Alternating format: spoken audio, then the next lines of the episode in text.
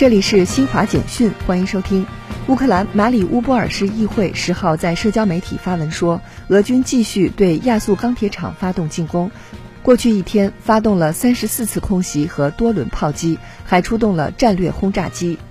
据乌克兰通讯社十号报道，乌首任总统列昂尼德·克拉夫丘克当天逝世。克拉夫丘克于一九九一年至一九九四年担任乌克兰总统。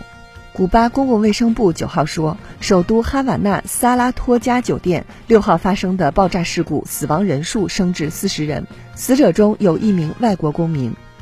北约发言人伦杰斯库十号晚说，北约秘书长斯托尔滕贝格新冠病毒检测结果呈阳性，斯托尔滕贝格遵循北约总部所在地比利时的防疫规定居家工作。以上由新华社记者为您报道。